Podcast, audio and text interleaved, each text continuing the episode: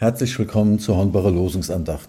Mein Name ist Ralf Henschke, ich bin Predikant unserer Landeskirche und wohne mit meiner Familie in Zweibrücken. Die Lösung für den heutigen Tag finden wir im Psalm 7. Auf dich, Herr, mein Gott, traue ich. Hilf mir von allen meinen Verfolgern und errette mich. Den Lehrtext finden wir im Matthäus Evangelium Kapitel 10. Wenn sie euch vor Gericht stellen, dann sorgt euch nicht darum, wie oder was ihr reden sollt, denn es wird euch in jener Stunde gegeben werden, was ihr reden sollt. Liebe Hörerinnen, liebe Hörer, Christen werden auch im 21. Jahrhundert verfolgt und zumindest diskriminiert. Jährlich veröffentlicht das Hilfswerk Open Doors den sogenannten Weltverfolgungsindex. Er zeigt, das Ausmaß der Gewalt gegen Christen hat sogar einen neuen Höchststand erreicht. Besonders in Afrika und Asien werden Christen verfolgt.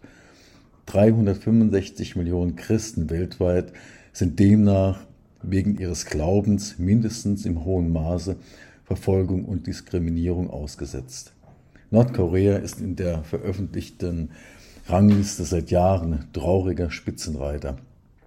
Doch trotz der Repressionen durchdringen neue Triebe des christlichen Glaubens immer wieder die Decke der unerbittlichen Unterdrückung, heißt es von Open Doors im aktuellen Weltverfolgungsindex. Gott sei Dank dafür, dass wir in unserem Land Religionsfreiheit genießen und in aller Freiheit von und über unser Christsein und unseren Glauben erzählen können. Wir stehen nicht in der Gefahr, wegen unseres Glaubensbekenntnisses vor Gericht gestellt zu werden und uns dort wegen, wegen unseres Glaubens verteidigen zu müssen. Und dennoch, so hat es den Anschein, tun wir uns schwer, über unseren Glauben mit Nachbarn, Freunden oder Kollegen zu reden. Warum aber fällt es uns so schwer, über unseren Glauben in unserem Alltag zu sprechen? Warum ist es einfacher, über Belanglosigkeiten zu sprechen, als über den, der uns seine Liebe gezeigt hat, indem er am Kreuz für uns gestorben ist. Die bekannte Redewendung über Gott und die Welt reden verwenden wir gerne, wenn wir über alles Mögliche sprechen, ohne thematische Fixierung, ohne gedankliche Verbindlichkeit, ohne Ergebnisorientierung.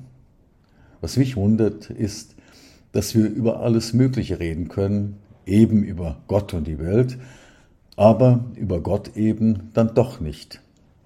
Ich kann anderen von meinem Friseur erzählen, von meinen Kollegen und Freunden, von meinem Nachbarn. Warum kann ich dann nicht über meinen Vater Gott und meinen Bruder Jesus sprechen? Warum ist das so?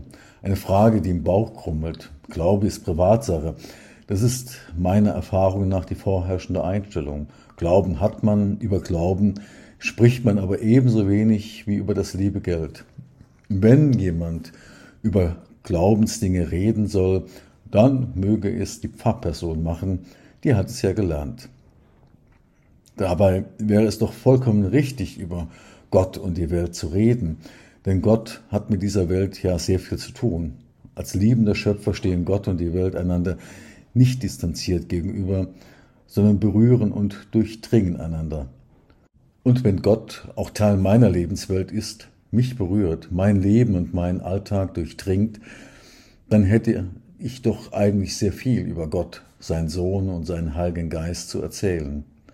Wenn ich mich jeden Tag neu vor Gott öffne, um von seiner Liebe berührt zu werden und seine Nähe wahrzunehmen, seinen Segen erfahren, dann könnte es geschehen, dass ich einfach von ihm erzählen muss.